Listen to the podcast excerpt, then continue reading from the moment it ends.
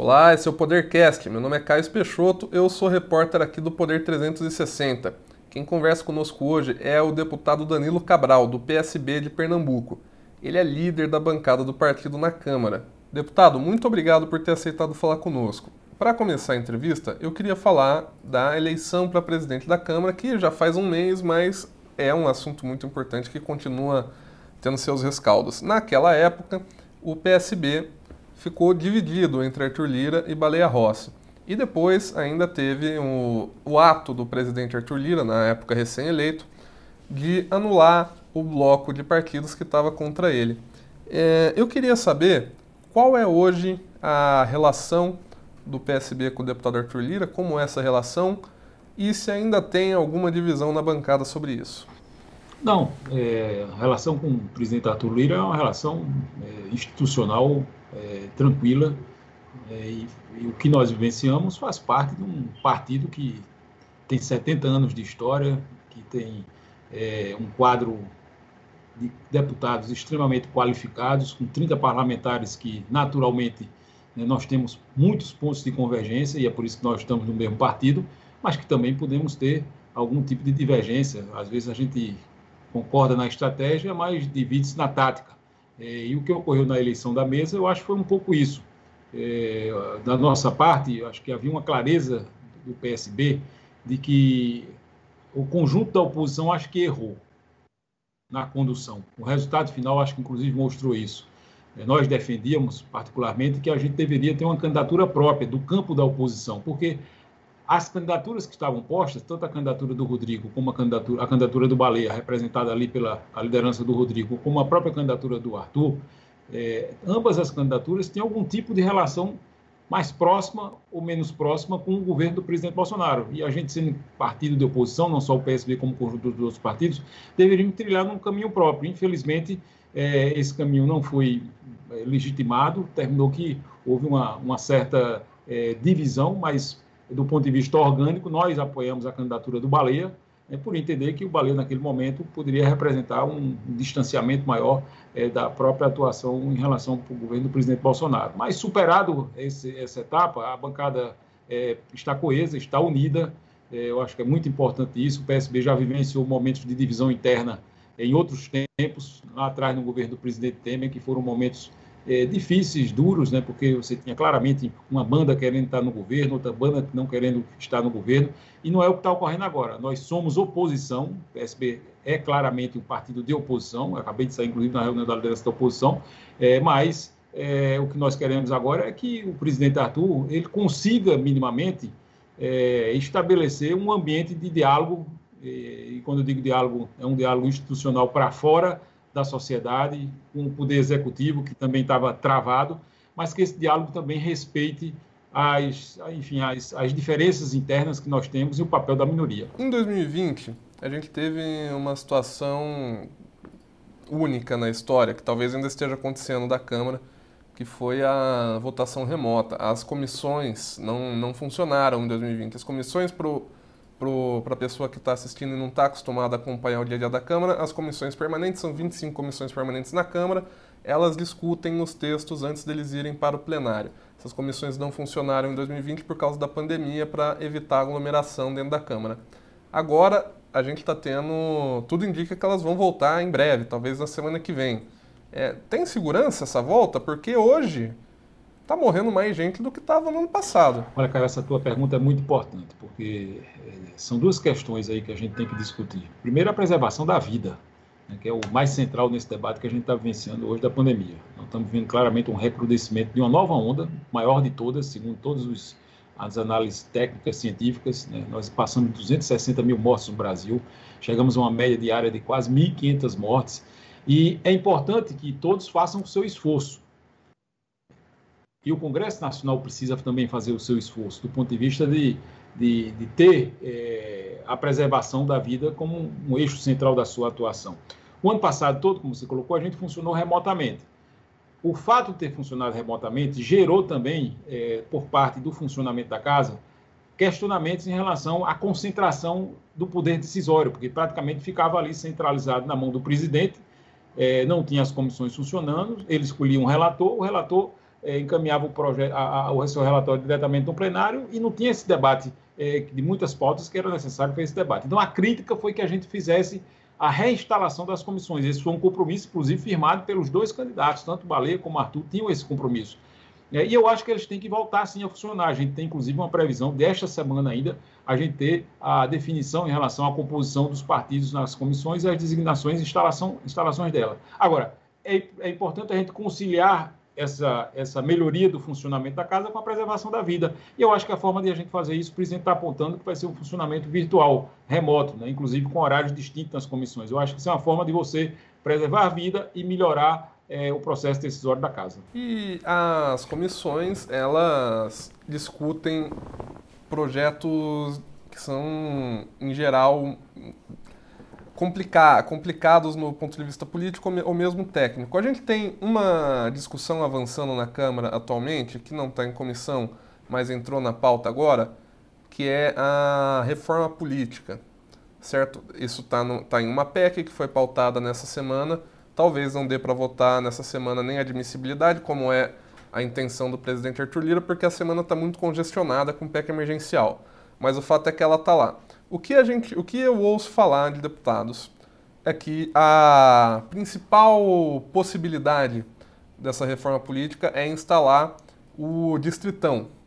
O distritão, para a pessoa que não está não tá acostumada a acompanhar a política, é a eleição dos deputados mais votados independente de um determinado estado, independentemente dos partidos em que esses, em que esses deputados estão. Hoje, o, o, as vagas de deputados, vereadores, deputados estaduais são divididas entre os partidos e depois entre os deputados mais votados desses partidos.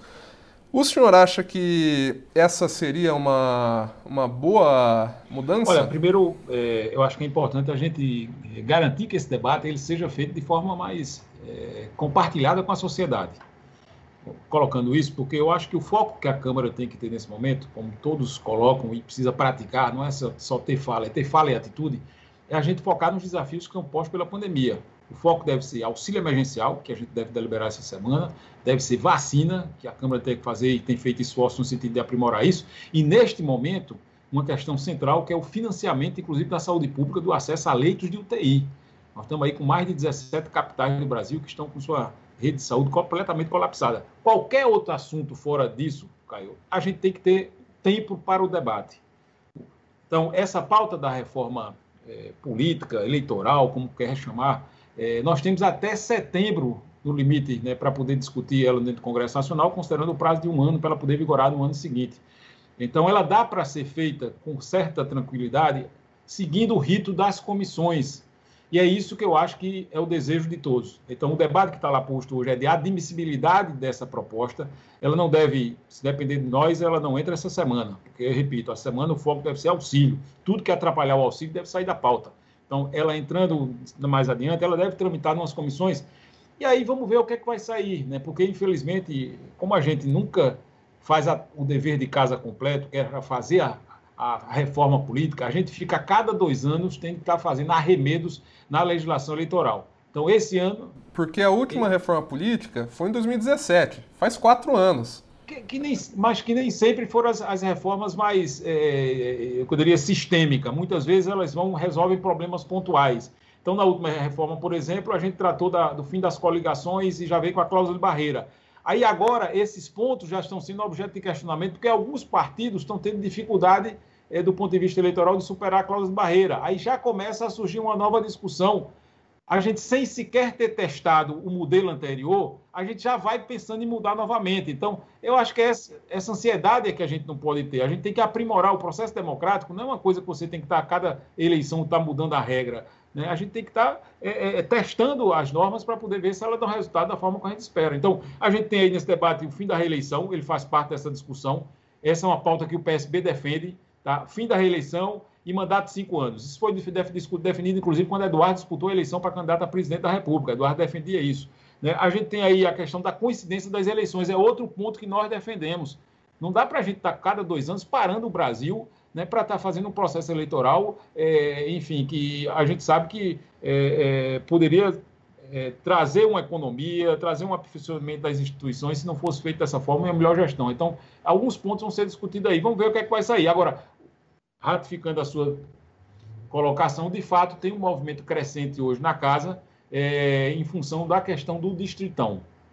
Isso visto, como eu disse, como uma, uma saída, uma válvula de escape para alguns fugirem tanto da cláusula de barreira, né, como do, também do fim das coligações partidárias. É, o senhor citou que está tendo um questionamento agora porque os partidos menores estão com dificuldade para sobreviver mesmo por causa da, da cláusula de desempenho e por causa da, do fim das coligações. O distritão seria uma forma até de dar uma, de dar uma volta nessa dificuldade. Mas não era exatamente essa a intenção da reforma de 2017? É isso, é por isso que eu digo, precisa ser testado. Na verdade, isso Anterior a isso, exatamente lá atrás, a gente viu é, que isso chegou a ser aprovado pela Câmara com uma cláusula até mais rigorosa, mais rígida, era 5% no mínimo o resultado que cada partido deveria ter nas urnas, e coube ao Supremo Tribunal Federal, infelizmente, nesse movimento, derrubar isso. Se o Supremo talvez não tivesse tomado aquela decisão lá, lá atrás, a gente não estaria vivenciando com o Congresso Nacional com 35 partidos representados. Eu, sinceramente, é, eu não vejo, pelo menos na sociedade brasileira, com expressão e legitimidade 30 linhas, 35 linhas de pensamento político, porque um partido representa um pensamento político legitimado na sociedade. Então, cada um tem um partido para chamar de seu, essa é que é a verdade. Então, nós precisamos romper isso. Mas quando a gente está no limite do rompimento, aí vem sempre alguém que está sendo, de alguma forma, penalizado e quer mudar a regra de jogo durante o jogo. Não pode. O jogo tem que continuar, até o segundo tempo continuar e ver o que, é que vai dar lá na frente. O senhor, pelo que eu consegui pescar da, da, da sua fala, é, acha que é saudável ter menos partidos. Por exemplo, é, a, gente, a gente fez um levantamento aqui faz um, um mês, mais ou menos, umas duas semanas. A cláusula, de, a cláusula de desempenho ela começou a valer em 2019. Foram eleitos para a Câmara é, deputados de 30 partidos, salvo engano meu. Hoje são 24, porque dos seis, é, três ou quatro se fundiram com outros partidos e outros dois perderam os deputados. Esse é um processo que é saudável na visão do senhor? Eu não tenho a menor dúvida que é um processo saudável, né? porque é, a gente precisa aprimorar o nosso processo é, democrático. Né? E repito, não é com 35 partidos que você vai, vai conseguir estabelecer um ambiente de diálogo. Termina que, é, é termina que acontece é, é, como consequência disso né, um, um, próprio, um próprio desvirtuamento da relação institucional com a sociedade e entre os poderes. Então, estabelece na Câmara um verdadeiro balcão de negócio, cada um com seu partido, a partir daquele, daquele partido, é, enfim, tentar, tentar se apropriar, digamos assim, de uma, de uma fatia do Estado brasileiro. Então, não é isso que o cidadão quer. Acho que a gente precisa identificar, de fato, quem tem um pensamento, quem tem esse pensamento que é legitimado pela sociedade, e o processo é natural. É natural, cada um vai apresentando. Quem não vai conseguindo, enfim, vai encontrando outros caminhos, como estamos agora discutindo a criação de frentes, enfim, esse tipo de debate que está estabelecido na sociedade. Coisa mais importante que deve acontecer na Câmara nessa semana, o senhor já citou agora, auxílio emergencial auxílio emergencial, o governo amarrou esse auxílio na PEC emergencial. O presidente Arthur Lira falou em votar isso na terça-feira e na quarta-feira, admissibilidade na terça e, a, e o mérito na quarta-feira. A gente está gravando essa entrevista para a pessoa que está assistindo não se perder no tempo, na segunda-feira, dia 8 de março. É, o que, que o PSB vê no texto do Senado que chegou da PEC emergencial que deveria ser mudado? A primeira é a forma da apresentação.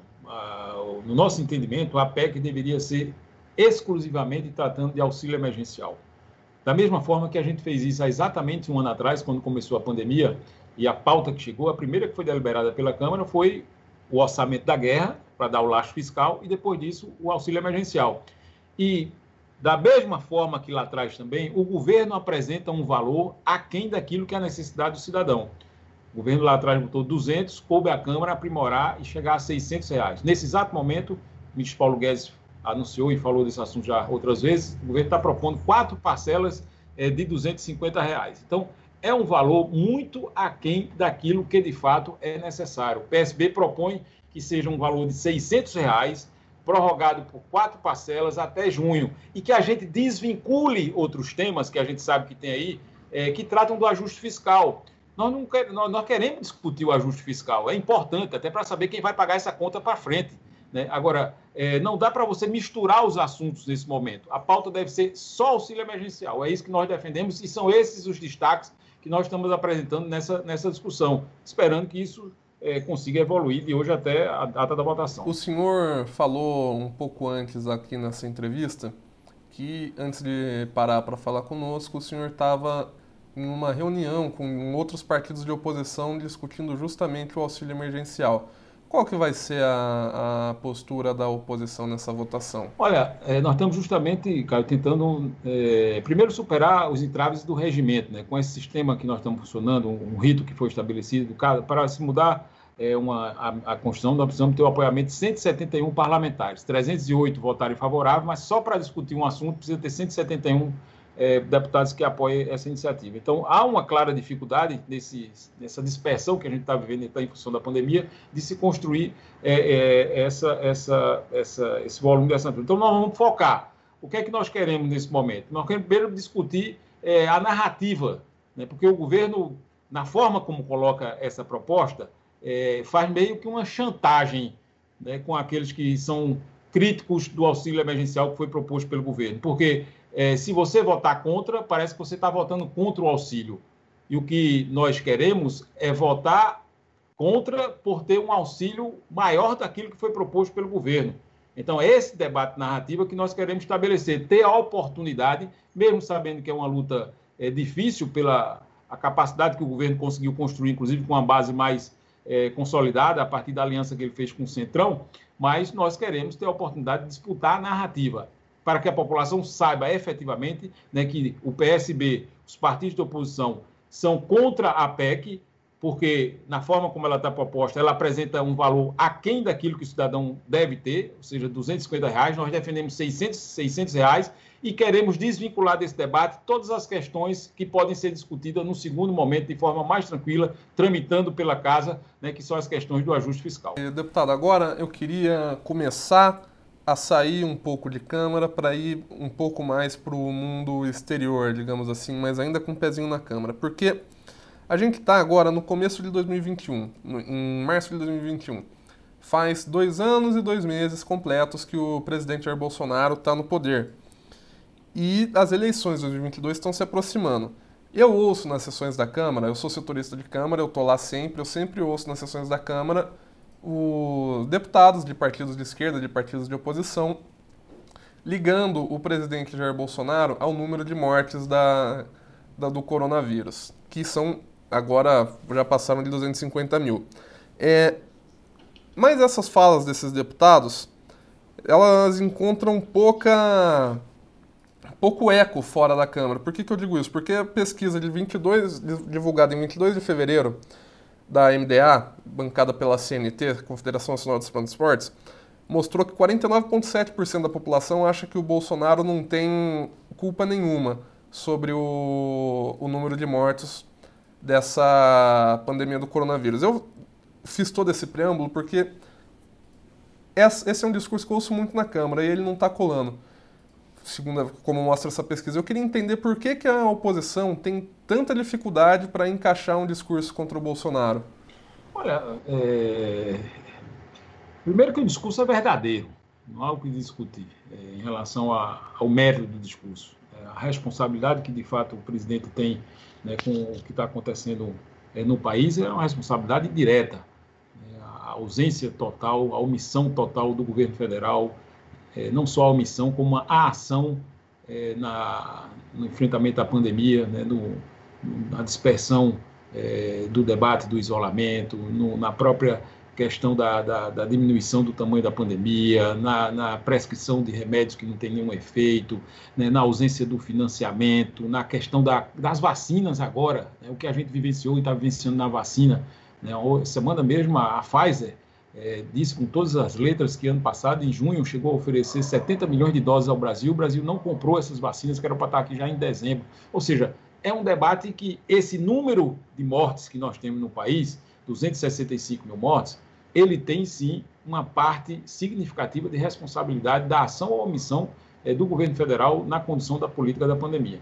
Esse é um, um fato. Agora, eu, o, o, a, a, a, a capacidade de, de reverter ou pelo menos de conscientizar a própria população é, do tamanho da, dessa responsabilidade, eu acho que se deve também um pouco até o momento que a gente está vivenciando. A própria pandemia é, dispersou a todos, né, porque é, sequer a gente pode estar tá fazendo a, as, as, mobilizações que poderiam ser feitas, presenciais, inclusive, é, para denunciar essa situação. É, eu acho que em algum momento as pesquisas apontam isso de forma muito clara. Né, a questão do auxílio emergencial é, serviu como, um, como um, uma espécie de uma proteção ali de uma parcela da população que estava e está ainda né, dependendo da sobrevivência é, por conta dessa questão do auxílio emergencial. Então, isso também é, teve ali uma parcela de, de, desse, de, dessa base que segurou, segurou ele e uma base que é a base dura que ele tem aí, desse eleitorado mais é, ideológico, extremista, conservador, que, enfim,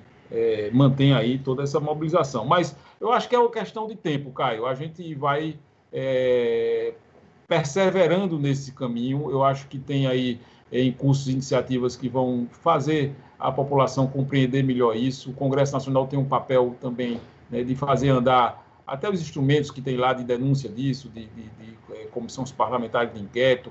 Né, e, e eu, eu, acho, não gostaria de torcer por isso, mas a situação que a gente está vivenciando hoje vai também levar as pessoas a, a alertarem de quem é a responsabilidade. Quando a gente chega em 18 capitais e observa que não tem um leito de UTI para receber as pessoas, as pessoas vão se questionar por que isso. Mas o senhor, o senhor acredita na instalação de, um, de, uma, de uma CPI? Porque a, a, instalação da CPI ela precisa, claro, de apoio dos deputados, mas também precisa da chancela do presidente da Câmara, que atualmente é, é aliado do governo federal. Veja, é, é, um processo, não é uma coisa, como eu disse, é, de uma hora para outra.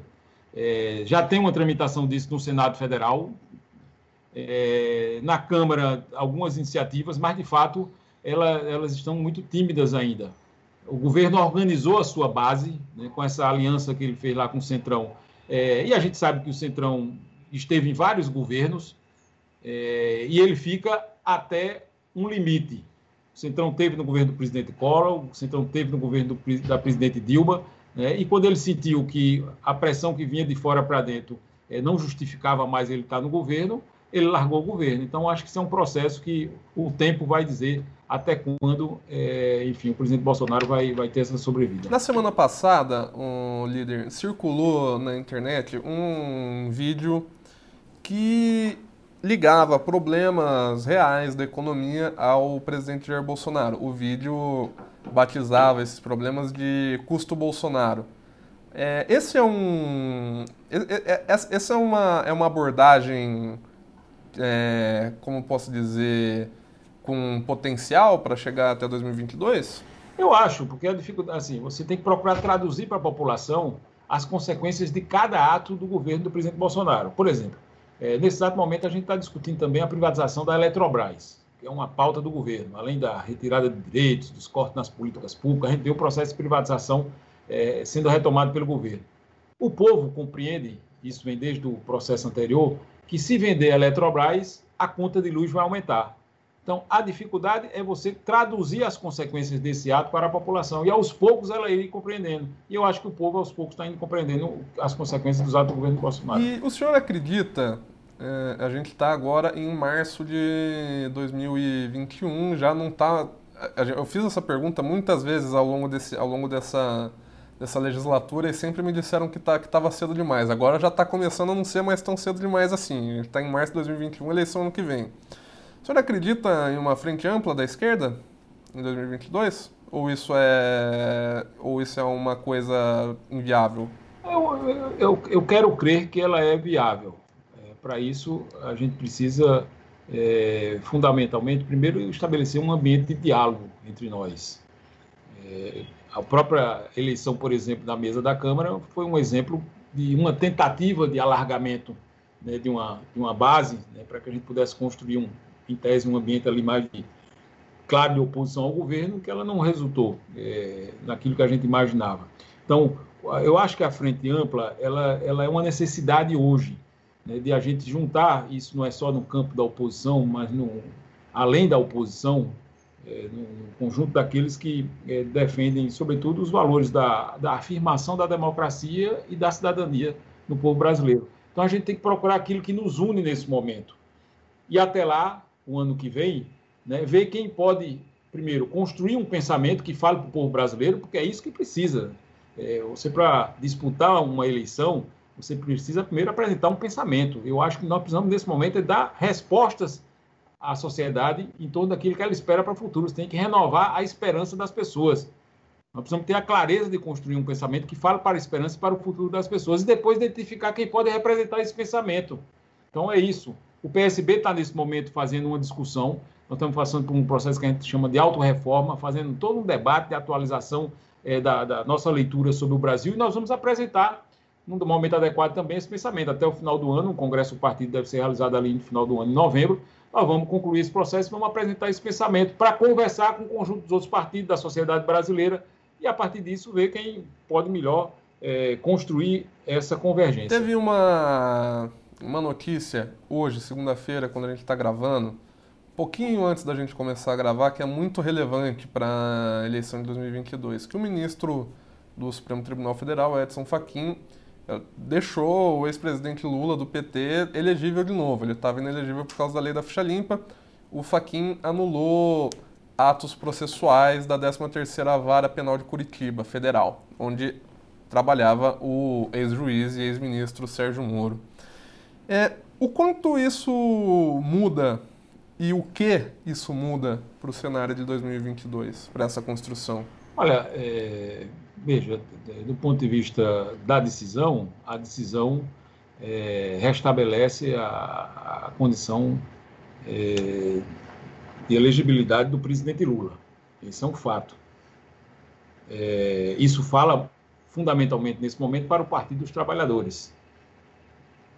Ou seja, ele se coloca e se torna, num processo como esse, naturalmente, é, o candidato do Partido dos Trabalhadores. Agora, uma coisa é ele ser o candidato do Partido dos Trabalhadores. A outra coisa é a gente discutir alguém que vai representar esse debate da frente ampla. Se existe uma coisa que está colocada também no seio da sociedade, é que a gente precisa alargar e romper, inclusive, é, uma certa dicotomia que prevaleceu no Brasil durante muito tempo em torno de determinadas forças políticas. O próprio Eduardo foi candidato a presidente em 2014, é, com, enfim, estimulado e para romper um ciclo né, de, de, um processo que estava em curso aqui no país, por, por entender que era importante a gente dar um passo adiante. Então, o fato dele se tornar elegível não quer dizer que ele é o nome da frente ampla. Nós não vamos discutir nome agora. Não repito, o que nós vamos discutir agora é um pensamento para o Brasil. E lá na frente, a gente tem que encontrar alguém que alargue, que tenha condições de exercer diálogo, que, de, que, que converse não só com o conjunto dos partidos da oposição, mas com a sociedade brasileira o PSB certamente também vai fazer parte desse debate e certamente lá na frente nós podemos apresentar também uma alternativa. O senhor não consegue dizer no momento, então, se a elegibilidade do, do presidente Lula facilita ou dificulta essa conversa?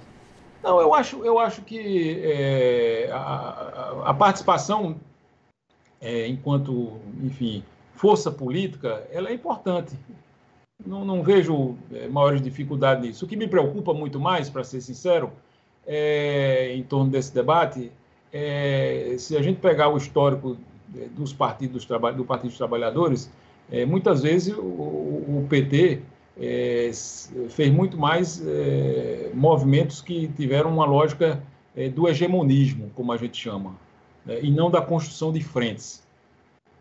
E para o caminho que está apontado para o futuro, está muito claro que se a gente quiser derrotar, inclusive o bolsonarismo, não vai ser com hegemonismo que a gente vai derrotar. Ou a gente junta, ou a gente agrega, ou a gente amplia, ou a gente não vai, é, enfim, devolver o Brasil aos brasileiros. Deputado, essa foi a nossa última pergunta. De novo, muito obrigado por ter participado aqui conosco. O Podercast vai ficando por aqui. Você ouve essa e outras entrevistas do Poder 360 em qualquer plataforma de podcast. Você também pode assistir essa entrevista em vídeo no nosso canal no YouTube. Acompanhe as notícias do Poder e da Política no poder360.com.br e siga a gente nas redes sociais. Até a próxima!